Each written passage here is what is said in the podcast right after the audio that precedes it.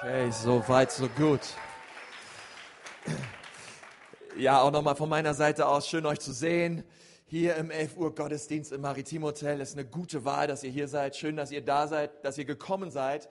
Wir befinden uns momentan als Gemeinde in einer Predigtserie. Ähm, sie startete letzte Woche, Valentinstag, und die Serie lautet von heute an. Und wir wollen gemeinsam wichtige Entscheidungen treffen und die Entscheidung treffen wir nicht nur als Ehepaar, sondern dürfen genauso auch Singles treffen und sagen, hey, ich möchte von heute an Entscheidungen treffen, die ja mein ganzes Leben und auch meine ganzen Beziehungen total verändern werden und zumindest das Potenzial in sich tragen, meine Beziehung zu verändern. Und ich habe letzte Woche so die Frage gestellt, ist es überhaupt möglich, eine großartige Ehe zu haben? Und ich ähm, und ich merke so, es gibt so viele Leute, die haben so, ja, den Glauben an Ehe verloren. Und die einfache Antwort auf diese Frage ist nein. Ähm, ist nein, wenn du tust, was jeder tut. Wenn du, jeder, wenn du einfach das tust, was jeder tut in unserer Gesellschaft, ähm, ist es nicht wahrscheinlich, eine großartige Ehe zu haben. Aber wenn du sagst, ich mache einen Unterschied und ich tue das, was wenige tun, und ich frage den Schöpfer von Ehe, was er über Ehe denkt und was er über mein, über mein Eheleben denkt und was, und was er damit zu tun hat und wie er es, ja, wie, wie er möchte, dass wir Ehe leben, dann glaube ich, ist es sehr wahrscheinlich, eine großartige Ehe zu haben. Okay? Es braucht Gott im Zentrum. Und es ist, es ist deswegen möglich, wenn wir Gottes Wege gehen. Und wir müssen deswegen nicht in irgendeinen Überlebensmodus abtauchen in Ehe, ähm, sondern wir können eine starke Ehe haben, auch wenn es bisher nicht so war. Deswegen liebe ich den Titel dieser Serie von heute an. Okay, denn wenn auch deine Ehe nicht der Hammer ist oder nicht der Hammer war oder auch die, auch die Beziehung, in der du momentan lebst, ähm, von heute an dürfen wir neu starten. Und ich glaube, wir alle haben Altlasten, wir haben Fehler, aber Gott hilft uns nicht nur mit unseren Wunden und unseren Verletzungen aus der Vergangenheit, sondern ähm, und das ist das Starke, bei ihm hast du immer und bei ihm gibt es immer einen kompletten Neuanfang. Gott ist immer in der Lage, dein Herz völlig reinzuwaschen. Gott ist immer in der Lage, dir einen neuen Start zu schenken. Und, und das finde ich, das ich grandios. Und Jeremia war ein Prophet im Alten Testament und, und er hat das so erlebt, wie, wie Feinde einge, einmarschiert sind in seine Stadt Jerusalem, in sein Land Israel.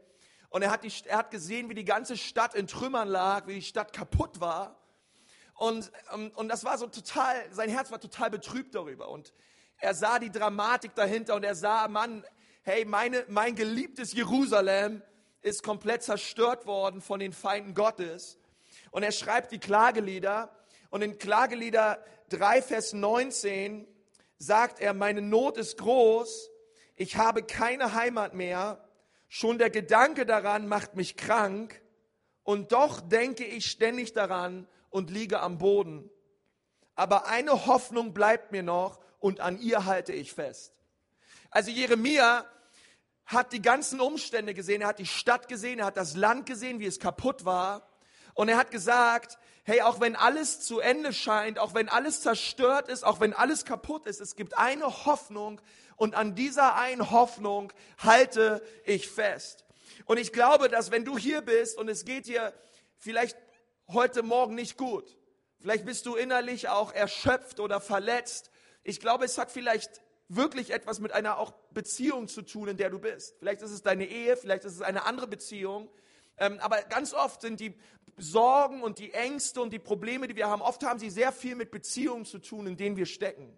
Und, und Jeremia sagt, hey, und ich sehe, wie alles so kaputt ist. Und er sagt in Vers 22, aber daran halte ich fest, die Güte des Herrn hat kein Ende, sein Erbarmen hört niemals auf, es ist jeden Morgen neu, groß ist deine Treue, o oh Herr. Und ich möchte das so aufrufen über jede Ehe heute Morgen. Wenn du sagst, hey, und ich sehe meine Ehe, sie äh, gleicht einem Scherbenhaufen oder es sind Verletzungen da und, und, und, irgendwie, und irgendwie ist man so innerlich aufgewühlt und du sitzt hier und ich möchte dir sagen, ab heute kann ein neuer Tag beginnen in deiner Ehe. Ab heute kann ein neuer Tag beginnen in deinem Leben, denn Die Treue und das Erbarmen des Herrn hört niemals auf. Es ist neu auch an diesem Morgen. Es ist neu an diesem Morgen in deinem Leben und in deiner Ehe. Gott ist immer bereit, Erbarmen zu zeigen. Und das liebe ich an unserem Gott. Gott ist immer bereit, gnädig zu sein. Und er bietet es uns jeden Tag an, gerade dort, wo du heute Morgen sitzt. Er, Gott ist hier und ist bereit, gnädig mit dir zu sein. Und heute dürfen wir eine Entscheidung treffen und sagen, hey, von heute an, Gott, groß ist deine Treue über meine Ehe. Und ich weiß, was ich getan habe, aber ich treffe heute eine neue Entscheidung und ich setze einen neuen Standard. Ab heute ändern sich Dinge. Ab heute ändert es sich. Ich habe letzte Woche so gesagt, ja, Konsti, aber ja, ich mag meinen Partner einfach nicht mehr. Ab heute magst du ihn wieder. Okay, ab heute, und das meine ich echt ernst, ab heute können wir eine ganz neue Entscheidung treffen. Und Gott sagt, hey, jeder, jeder Tag birgt einen Neuanfang. Jeden, jeder Tag birgt einen Neuanfang. Und letzte Woche haben wir über das Thema geredet. Und ich glaube, dass wenn wir diese Entscheidung wirklich von Herzen treffen mit unseren Ehepartnern, sie diese Entscheidung uns so tragen werden, dass es, glaube ich, ja, etwas sein wird, was deine Ehe zu 100 Prozent halten wird. Und das allererste ist, wir haben letzte Woche darüber geredet, von heute an werden wir täglich zusammen beten. Okay, wir werden uns täglich Zeit nehmen, gemeinsam Gott zu suchen. Und es ist möglich, eine kraftvolle Ehe zu haben, wenn wir täglich den einen suchen. Und der eine ist nicht irgendein Partner oder ist nicht dein Wunschkandidat, sondern der eine ist Gott. Und wir wollen den einen mit unserer Nummer zwei zusammen suchen. Und das war eine Entscheidung. Ähm, wer von euch konnte die Woche, so letzte Woche mit der Entscheidung gut leben und ist irgendwer da und hat gesagt, ja, preis den Herrn. Schön. Super. Und es ist, es ist so kostbar und es ist so wertvoll. Und das Zweite, und darüber wollen wir heute reden, von heute an werden wir in Reinheit leben. Okay? Wichtige Entscheidung, die wir heute treffen wollen. Von heute an werden wir in Reinheit leben. Und ich möchte gerne den Text lesen für heute. Und er steht in 1. Mose 2, 22 bis 25. Es gibt in dem Gottesdienstheft auch eine Predigtmitschrift, die kannst du gerne rausholen. 1. Mose 2, 22. Und der Herr, Gott bildete die Rippe die er von den Menschen genommen hatte, zu einer Frau und brachte sie zu den Menschen. Da sprach der Mensch, das ist endlich gemein von meinem Gebein und Fleisch von meinem Fleisch. Sie soll Männen heißen, denn vom Mann ist sie genommen.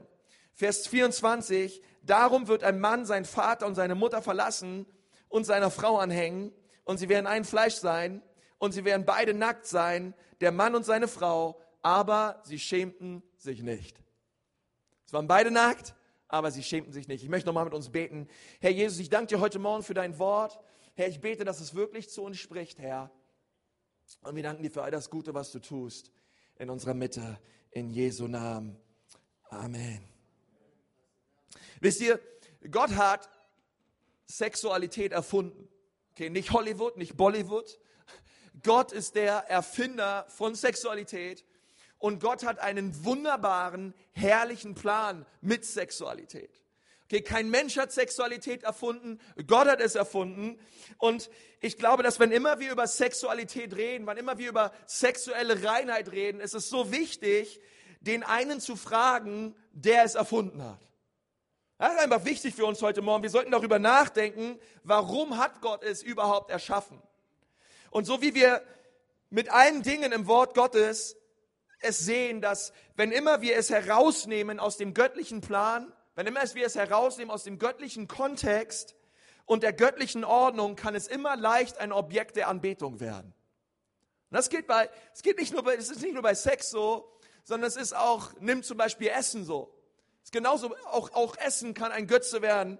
Ähm, Zeugs, was wir in unseren Bauch tun, kann einen göttlichen Status in unserem Leben bekommen. Menschen können einen Burger anbeten, okay? Es gibt auch Leute, die können Salat anbeten. oh, jetzt wird es ganz dunkel hier. Ähm, ähm, ihr könnt gerne das Licht wieder anmachen, preis den Herrn. Ähm, ihr müsst das da hinten nicht immer gleich alles persönlich nehmen. Ähm, okay? Und, und, und wisst ihr, und, und es kann so schnell gehen, dass wir dann anfangen, die Dinge anzubeten, die wir konsumieren Und anstatt zu essen, damit wir leben, leben wir, damit wir essen können. Und, und es kann so schnell gehen, dass Dinge ein, ein Götze werden in unserem Leben. Und wie viel mehr ist es mit Sexualität so? Wie viel mehr ist es so mit Sexualität, wenn es aus dem göttlichen Rahmen herausgebrochen wird, pervertiert wird, verkehrt wird in unserer Gesellschaft in all seinen Ausdrucksformen? Wie viel mehr ist es in diesem Bereich so? Aber es, es ist nichts mehr als ein Götze. Und während wir uns vor Sex verbeugen, garantiert es dir gleichzeitig Scham, es garantiert dir Verletzungen und es garantiert dir Enttäuschung. Es garantiert dir das. Es ist nicht etwas, was vielleicht passiert, nein, es garantiert dir das, wenn Sexualität ein Götze wird in deinem Leben. Ähm, die Bibel sagt, dass Adam und Eva nackt waren, aber sie schämten sich nicht. Und dieses Wort Scham bedeutet, es war ihnen nicht peinlich. Standen nackt gegenüber, es war ihnen nicht peinlich, sie mussten sich nicht voneinander verstecken, da war kein Rotwerden, da war keine Scham da, sondern Sexualität ausgelebt nach dem Willen Gottes. Es ist, glaube ich, der beste Sex auf dieser Welt. Es ist die beste und reinste Form von Sexualität, ähm, denn diese Sexualität kennt keinen Scham, kennt keine Verletzung und kennt keine Peinlichkeiten. Und das möchte ich mal so klar sagen, weil Gott ist der Erfinder. Und die Wahrheit ist, und ich glaube, wir alle wissen es, dass wenn wir uns mit dem Thema Sexualität beschäftigen, wir alle, und egal ob du hier sitzt und Christ bist oder nicht Christ bist, es ist völlig egal, wir alle müssen zugeben, irgendetwas läuft gewaltig falsch. Irgendetwas in unserer Gesellschaft steht absolut in der Schieflage und irgendwas stimmt nicht. Hau mal deinen Nachbarn an und sag immer, irgendwas stimmt nicht. Irgendwas stimmt nicht. Denn ehrlich gesagt, die Statistiken sind schockierend. Okay, ich weiß nicht jetzt ehrlich, ob sie hilfreich sind, sie zu erwähnen, aber sie sind schockierend. Umso mehr wir uns damit beschäftigen. Jede siebte Seite im Internet ist eine Seite mit pornografischem Inhalt. Deutschland ist nicht nur Fußball-Weltmeister, sondern 12,5 Prozent aller Webseitenaufrufe in Deutschland sind Pornoseiten und damit liegen wir als Deutsche weltweit an der absoluten Spitze. Weiß nicht, ob du das wusstest. Es gibt weltweit über drei Millionen Sexsklaven und 500.000 davon sind Kinder. Und, und deswegen meine ich dieses Thema, es ist nicht irgendwie etwas, wo, wo, wo wir uns persönlich irgendwie rausnehmen dürfen, sondern es ist etwas, was uns alle betrifft. Ähm, es ist etwas, wo wir alle, glaube ich, feststellen müssen, da ist was richtig krank. Da ist was richtig kaputt in unserer Gesellschaft. Und, und wenn wir über Unreinheit reden, dann müssen wir zugeben, dass es uns alle betrifft.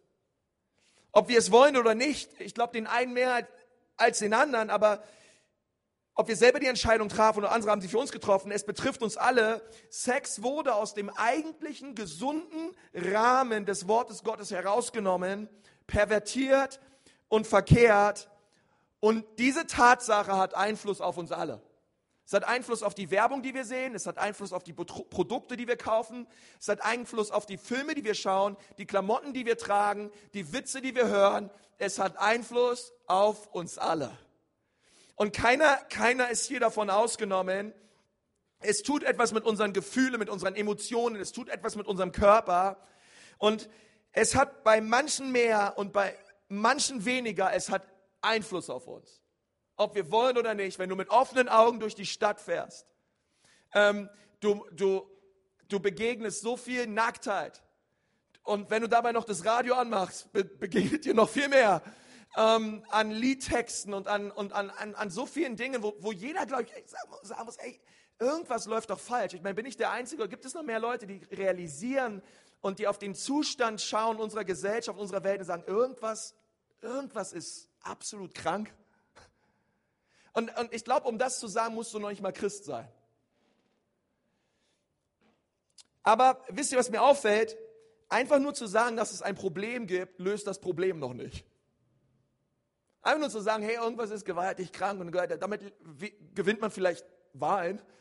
Aber, ähm, aber das löst das Problem noch nicht. Es gibt ein Problem und es gibt auch einen Problemlöser, aber Wisst ihr, seit vielen Jahren arbeite ich, ich habe über zehn Jahre lang mit Jugendlichen zusammengearbeitet, seit über zehn Jahren Jugendarbeit gemacht und ich habe gesehen, wie Festplatten in der Mitte durchgebrochen wurden, Rechner aus dem Fenster geworfen wurden, DVDs durchgebrochen wurden und ähm, man alles Mögliche getan hat und so viele Jugendliche innerlich zerrissen waren, haben gesagt, oh, ich hasse das Zeug, aber irgendwie liebe ich es doch. Oh, ich hasse das Zeug, aber irgendwie liebe ich das noch. Und ich konnte noch nie einen Jugendlichen in die Freiheit führen, indem ich ihm sagte, weißt du was, du bist eine totale Schande für deine Eltern.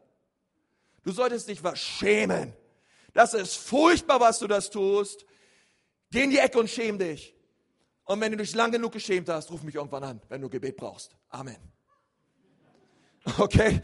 Ähm, ich habe noch nie erlebt, und noch nie gesehen, dass das funktioniert hat. Ähm, und ich möchte auch diese Plattform heute Morgen nicht gebrauchen, um ein Problem aufzuzeigen, aufzuzeigen sondern ich glaube, wir brauchen den Problemlöser. Ich glaube, wir brauchen Jesus. Ich glaube, ich glaube, wir müssen immer mehr ihn sehen. Aber was können wir tun mit dieser Epidemie? Du kannst es, du kannst hier sitzen heute Morgen und es einfach ignorieren und sagen, na ja, aber doch nicht mein Mann. Ja, schöne Predigt, aber doch nicht mein, mein Sohn, mein, Ruben, mein Naftali, der guckt doch nicht sowas an. Ähm, und wir, und wir, und wir ignorieren so ein bisschen das Problem und, und sagen, ach, meine Frau doch nicht. Und irgendwie trifft es immer alle anderen außer uns. Was tun wir mit diesem Goliath, der so groß ist in unserer Gesellschaft? Und ich denke, wir sollten damit anfangen, eine Emotion neu zu verspüren, die Jesus gespürt hat. Und diese, Emo diese Emotion nennt die Bibel Mitgefühl. Wisst ihr, fünfmal lesen wir im Neuen Testament, dass Jesus Mitgefühl hatte. Da wurde im Griechischen ein, ein, ein Verb benutzt, das so viel bedeutet wie es drehte ihm die Gedärme um. Jesus sah auf Jerusalem ähm, eine Stadt voll mit Götzen, voll mit Sünde, voll mit Schuld. Und Jesus schaut auf Jerusalem und sagt, und, und er war innerlich bewegt, sagt die Bibel, denn sie, sie benehmen sich und sie verhalten sich wie eine Horde Schafe ohne Hirten. Und Jesus hatte Mitgefühl. Und dieses Mitgefühl, was wir im Neuen Testament immer wieder lesen bei Jesus, erscheint fünfmal. Und fünf ist die Zahl der Gnade. Das ist das, was Jesus empfand, als er auf Jerusalem schaute. Und, und ich glaube, dieses, dieses Gefühl der Barmherzigkeit, das ist das Gefühl, was ich, Konsti Kruse, neu brauche und ich glaube jeder andere hier. Wir brauchen Mitgefühl mit Menschen, denn wir sind nicht diejenigen, die pornosüchtige Menschen verurteilen. Wir sind nicht eine Art von Gemeinde, die sagt, sondern wir sind die Art von Gemeinde, die sagt, Mitgefühl kommt zuerst. Wir sind nicht hier vorne, um mit Steinen auf Leute zu schmeißen, die mit Steinen schmeißen oder Leute verurteilen oder Leute verdammen. Jesus war voller Mitgefühl und ich bete so, dass Gott unsere Gemeinde, möge Gott die Ecclesia Nürnberg berühren mit einem neuen, mit einer ganz neuen Emotion und die bedeutet herzliches Erbarmen und Mitgefühl. In unserem Herz. Und ich meine das wirklich ernst. Dass wir, dass wir neu mitfühlen und dass wir neu etwas empfinden, wo wir sagen, hey, ähm, der, hey, du brauchst Du brauchst keine Angst haben. Wisst ihr, ich glaube, dass Mitgefühl das Schweigen bricht. Auch das Schweigen in unserer Mitte, aber generell auch das Schweigen in unserer Gesellschaft. Ich glaube, das Mitgefühl bricht das Schweigen in unserer Mitte. Und der Grund, warum einige von euch in eurem Schweigen dahinsiechen und ihr seid kaputt und ihr macht Kompromisse mit Pornografie oder was auch immer es ist, der Grund, warum du nicht darüber redest, ist, weil du beim letzten Mal, als du dein Schweigen gebrochen hast, den Mumm überwunden hast und vielleicht zu irgendeinem hingegangen bist und hat gesagt, ich lasse für mich beten oder ich, kannst du mir mal zuhören, ich habe total das Problem in diesem Bereich. Du vielleicht etwas gehört hast wie, was? Oh mein Gott, damit hast du ein Problem? Boah, das kann doch nicht wahr sein. Wie kann man damit ein Problem haben? Und, und, und, und, du, und du öffnest dich und du erzählst und dein Gegenüber wiederholt einfach nur in einem, in einem nett gemeinten Gebet deine Probleme aber du hattest das Gefühl beim letzten Mal, als du dich geöffnet hast, dass du einem Gegenüber gegenüberstandst, der dich eigentlich überhaupt nicht, überhaupt nicht ernst genommen hat. Oder überhaupt nicht Mitgefühl gezeigt und überhaupt, überhaupt nicht mitempfinden konnte. Und im Namen des Gebets wiederholen wir irgendwelche Gebete, aber diese Person, was, was sie eigentlich wirklich braucht, ist Jesus und ist Freiheit. Also kommen wir zusammen in einem Gottesdienst, wir singen nette Lieder, wir füllen irgendwelche Predigtmitschriften aus mit irgendwelchen Wörtern, aber wir sagen nichts mehr. Wir sind einfach ruhig und wir, wir leben einfach in unserem Stillschweigen. Und ich möchte uns heute Morgen ermutigen, als Pastor dieser Gemeinde, lasst uns mal anfangen, unseren Kinnladen wieder hochzuklappen.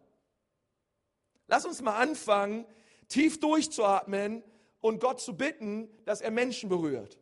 Egal, was sie getan haben.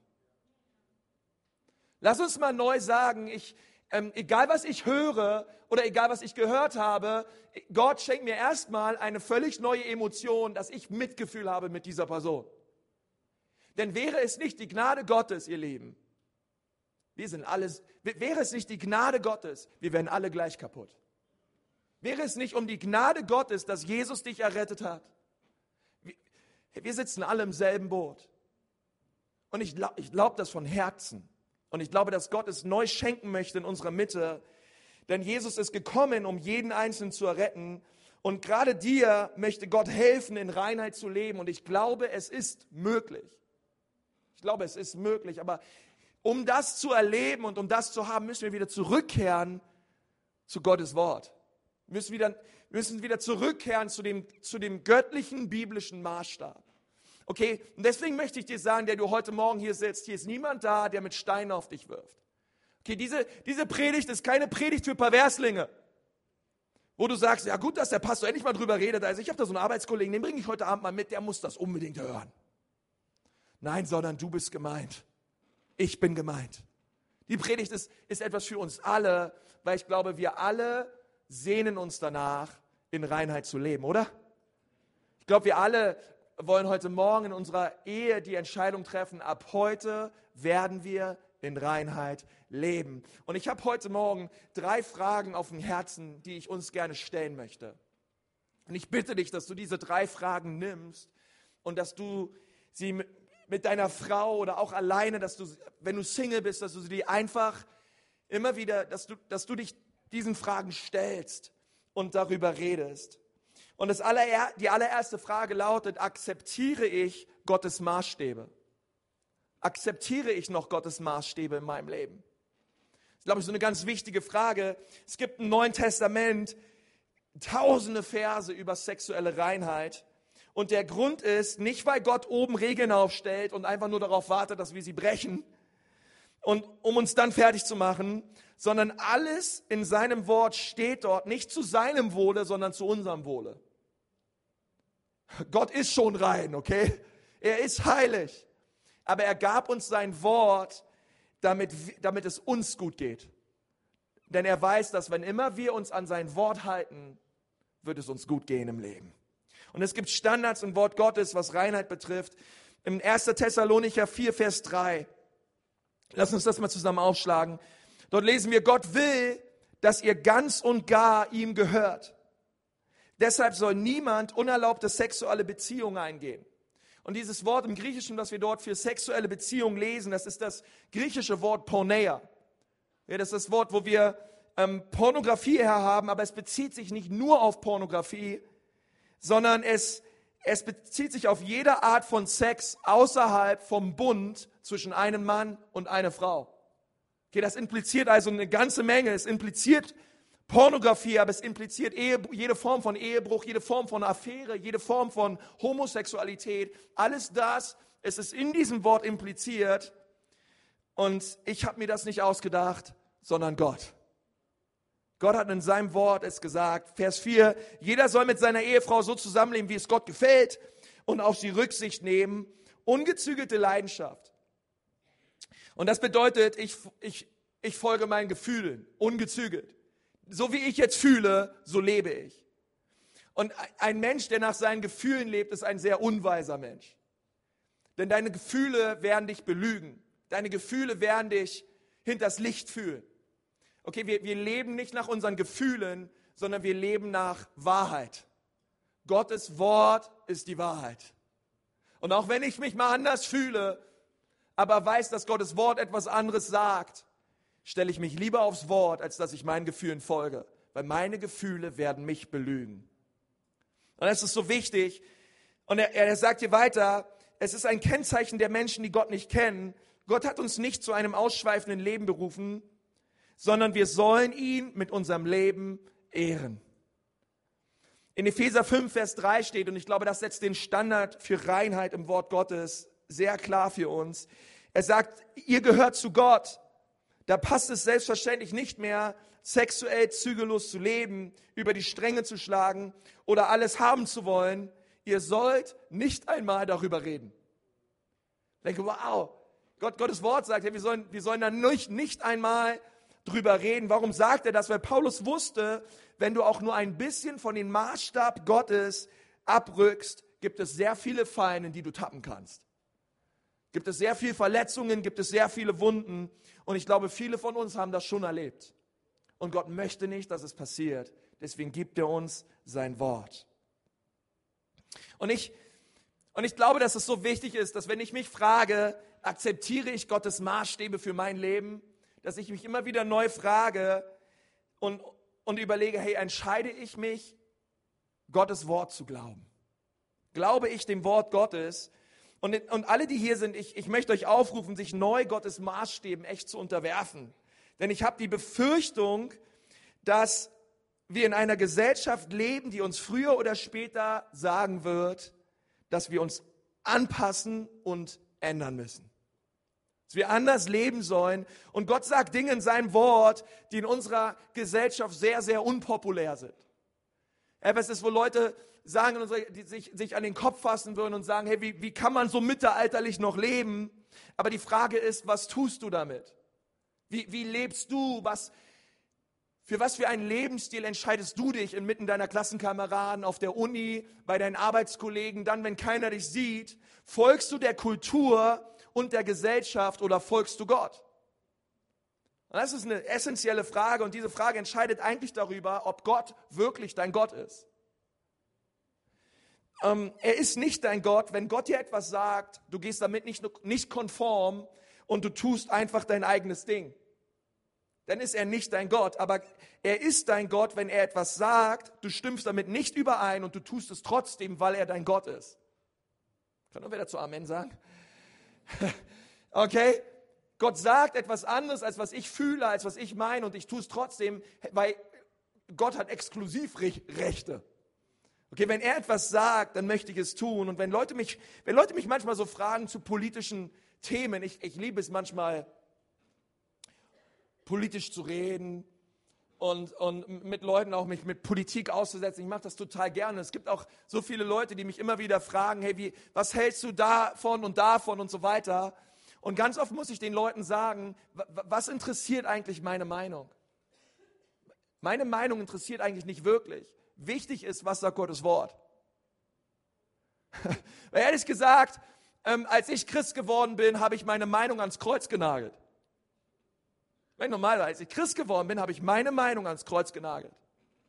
Und ich habe eine Entscheidung getroffen und habe gesagt, ich möchte mein Leben auf das Wort Gottes bauen.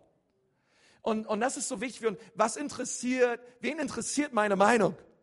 Wichtig ist, was sagt Gott dazu? Und Gott hat in seinem Wort ganz klar gesprochen.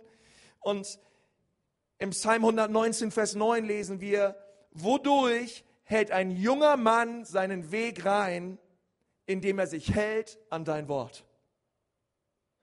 Wodurch hält ein, nicht nur ein junger Mann, jeder Mensch seinen Weg rein, indem er sich hält an Gottes Wort. Gott hat gesprochen, Gott hat eine Meinung.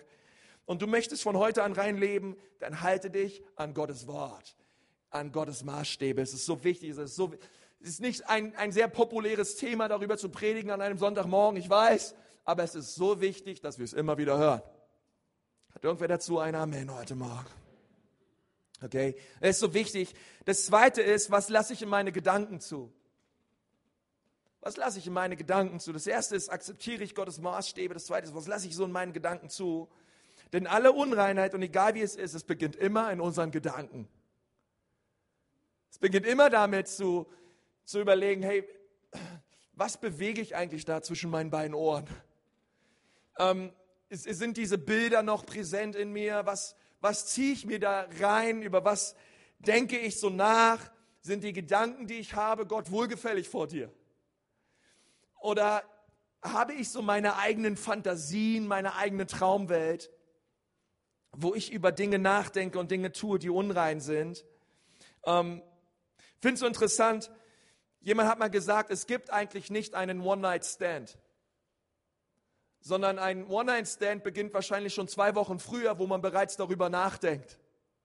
Aber die, wisst ihr, die, die, die, das Praktizieren und die Ausübung der Sünde, ähm, es ist nicht erst Sünde, wenn du mit ihr im Bett liegst, sondern es beginnt schon viel, viel früher. Es beginnt immer in unseren Gedanken. Höchstens ein Two-Week-Stand oder keine Ahnung. Ähm, und das ist, was Jesus immer wieder sagt, passt auf, passt auf eure Gedanken auf, bewahrt eure Gedanken. Hiob 31, Vers 1, einen Bund habe ich mit meinen Augen geschlossen, wie hätte ich da auf eine Jungfrau lüstern blicken sollen. Und das ist eine sehr proaktive Entscheidung, die Hiob hier getroffen hat. Es ist nicht, nicht eine Reaktion auf etwas, sondern Hiob gesagt, nein, ich habe die Situation ist vielleicht noch nicht da in meinem Leben. Ich habe sie vorher schon, ich habe mich vorher schon entschieden. Ich habe vorher schon die Entscheidung getroffen. Ich werde auf eine Jungfrau nicht lüstern blicken. Denn Hiob wusste, du kannst 30 Jahre lang eine Ehe aufbauen und sie in einer Sekunde in die Tonne werfen. Also du kannst 25 Jahre lang verheiratet sein und es braucht nur diesen einen Gedanken, den du dann auslebst. Es braucht nur diese eine, diesen einen Moment. Und, und alles, alles ist weg was du 25, 30 Jahre lang aufgebaut hast. Und deswegen hat Hiob, weil er das wusste, vorher schon die Entscheidung getroffen. Ich treffe eine Entscheidung mit meinem Herzen. Ich, ich, ich lasse das erst überhaupt nicht zu. Und ich glaube, deswegen ist es so wichtig, ähm, dass wir Kleingruppen haben in unserer Gemeinde. Ich glaube, deswegen ist es so wichtig, dass du Menschen hast um dich herum, mit denen du ehrlich reden kannst. Es ist so wichtig, dass wir Männergruppen haben, dass wir Frauengruppen haben, dass wir Ehegruppen haben, dass wir Familiengruppen haben. Ich glaube, es ist so wichtig, dass wir Menschen um uns herum haben, denen wir uns anvertrauen und wo wir uns trauen, etwas zu sagen, ohne Angst haben zu müssen, gleich werde ich verdammt, gleich werde ich angeklagt, gleich kommt wieder die Keule. Und du gehst aus dem Treffen raus und fragst dich, wo ist das Mitgefühl? Wo ist das herzliche Erbarmen? Okay, nein, sondern hey, unsere Kleingruppen sollen ein Ort sein des Schutzes, des herzlichen Erbarmens. Und egal was passiert sind, wir kommen mit der einen Hoffnung. Ein Neuanfang ist mit Christus immer möglich, denn er ist unsere Hoffnung, er ist unsere Kraft und er ist unsere Stärke. Jemand hat mal gesagt, wir sind alle einen Schritt davon entfernt, etwas richtig Dummes zu tun. Wir alle sind einen Schritt davon entfernt, etwas richtig Dummes zu tun.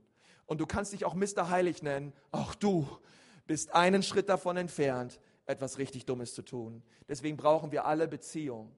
Deswegen brauchen wir alle ähm, Rechenschaft. Und die dritte Frage, die ich uns stellen möchte, die lautet, halte ich mir die Konsequenzen vor Augen? Halte ich mir die Konsequenzen vor Augen? Ähm, Sprüche 6, Vers 32. Ich ermutige jeden Mann hier in, in, in diesem Saal, lest euch Sprüche 5, 6 und 7 durch, mindestens einmal im Monat.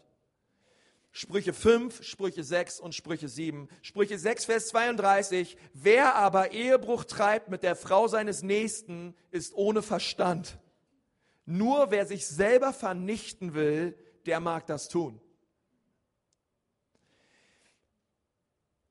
Und was Salomo hier sagt ist, wer eine Affäre hat mit einer anderen Frau, vernichtet sich selbst. Er macht, er macht sich, er, du, du kannst genauso dir ein Grab schaufeln.